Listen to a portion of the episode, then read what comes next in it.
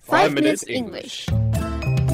The name's Sherlock Holmes in the account. Welcome to Downton. Never five minutes. 我们的微信已经改版了，每天在我们的微信里看到我们更多的扩展内容、小知识、小问题，和我们一起提高英语，积累丰富的英语知识。那怎么找到我们呢？在微信里搜索“每日五分钟英语”，黄色背景的爆炸头就是我们的。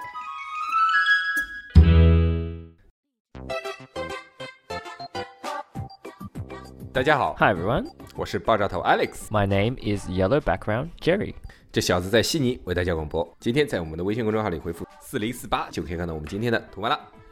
Scaredy cat, dude, you gotta man up. 呃，你怎么不去问啊，杰瑞？你不是也觉得人家很帅吗？ Well, he's he's not my vegetable. I'm 哎 sorry.，这个英语也有这种说法啦，什么这不是我的菜，啊是也是这么说吗？ No, we would say uh, he's not my type, or she's not 你 my 已经讲 type. 出了真话，你 Men 已经 are 讲 never 出了你 my 的真话。哎，你刚才说的那个，你刚才说的这个 scary scary 是是 scary cat 对吧？ Yes. 嗯，是什么意思啊？是是种什么样的猫呢？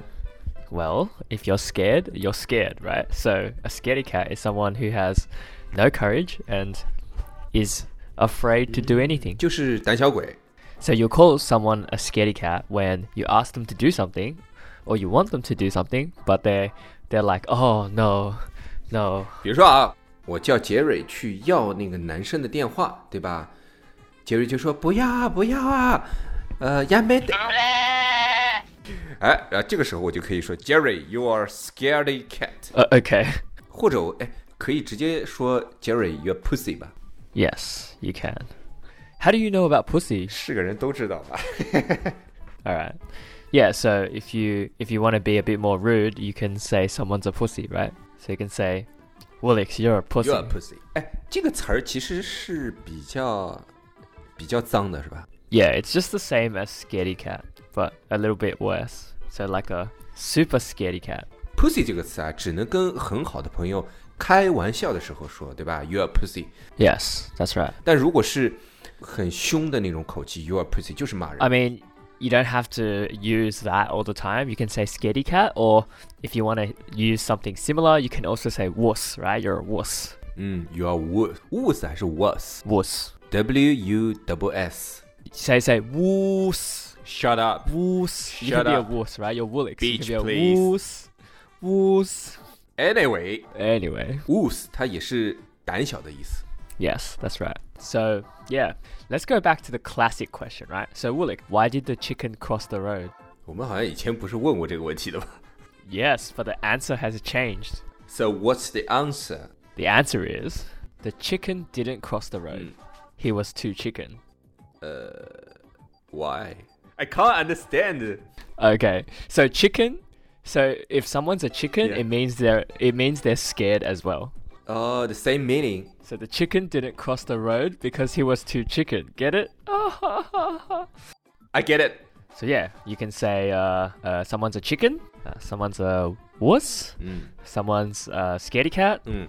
uh, someone's a pussy, or you can say Alex is a beta male, and then you know that's all good. 嗯嗯，so so 听我们节目的各位同志们，大家只要记住一句话：Jerry is a chicken, Jerry is a wuss, Jerry is a pussy, Jerry is a scaredy cat, Jerry is a bitter male. That's all. okay.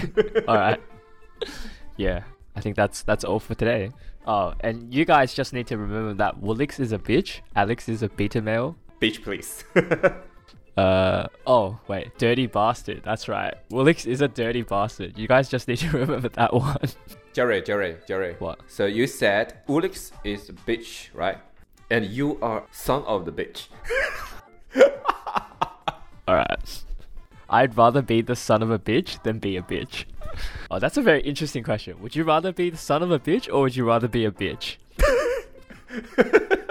OK，好，那今天我们讲了讲了呃，怎么说一个人是胆小鬼，或者说这个人是很 Yes. 很娘里洋气的，对吧？其实娘里洋气就是胆小，不敢做一些事儿，对吧？我们讲了这个是吧？对吧？Jerry 这个词儿我是说不出口的， Pussy is not even that rude though. 呃，好吧，我就姑且相信你一次啊。那还有讲什么？ Okay, all right. Uh, wuss. Wuss wuss 也是这种胆小鬼的 Yes. Um, a scaredy cat. scaredy cat，这个就相对比较呃形象，对吧？因为猫大多数猫都是比较胆小的， Yeah. 再加上 scaredy，胆小的猫就是胆小猫，哎对不对 Okay. Yeah, I get it. okay, and chicken. ？chicken chicken 也是胆小鬼的意思， Yes, you're a chicken. That one's very common. 这个不能翻成中文，这个不能翻成中文，翻成中文意思就不对。 好，那今天我们的节目就到这里了，我们明天见。 All right, that's all we have today. And remember, if you're a chicken, don't cross the road. You're a pussy。 So yesterday, our question was, why did Eve bite the forbidden apple? 为什么亚当会吃这个禁果，就是那个苹果嘛，对吧？伊甸园里面那个苹果，为什么？ Yes. 哎，我前面好像翻错了。 Oh, 为什么夏娃要去吃这个禁果？Why？因为他想，他想那个什么，他想啪啪啪嘛 No 就是那个我们上次不是说了嘛， no, 那个禁果 No 就是一个 no, 蓝色小药丸 No 哎 no, no, no. ，enough， Okay, so Eve ate the forbidden apple because it tasted better than Adam's banana. What do you mean by Adam's banana? I don't understand. Oh, you don't understand. That's all right. You don't need to understand.